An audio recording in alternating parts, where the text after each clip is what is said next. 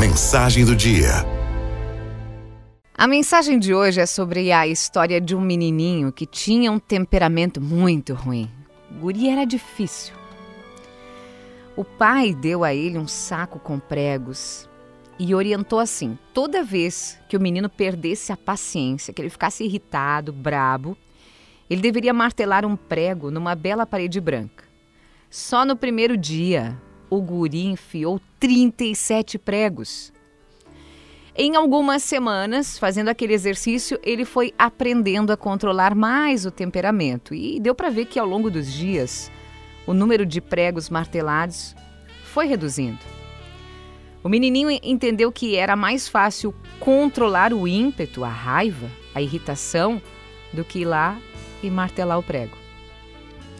Finalmente chegou o primeiro dia em que o garoto não perdeu a paciência nenhuma vez.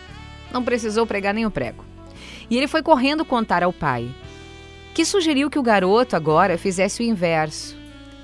E toda vez que ele conseguisse controlar o temperamento, ele fosse lá e retirasse o prego. Quando finalmente o menino havia retirado todos os pregos que pregou na parede, o pai o pegou pela mão e disse: Meu filho, você foi muito bem, muito bem, parabéns. Mas olhe bem, quantos buracos ficaram nessa parede? Ela jamais será a mesma.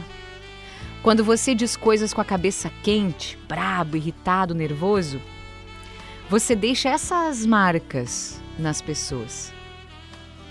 Você pode ferir um homem com uma faca depois tirá-la, e não importa quantas vezes você pedir perdão, aquela ferida da faca vai estar tá ali. E uma ferida verbal ela se torna tão grave quanto uma ferida física. Lembre-se da lição que o pai ensinou para o filho e reflita. Quais os buracos você tem feito no coração das pessoas? Alguns podem ser grandes, outros pequenos. Seja do tamanho que forem, cada buraco que é feito com raiva faz a vida do outro mais difícil, mais penosa.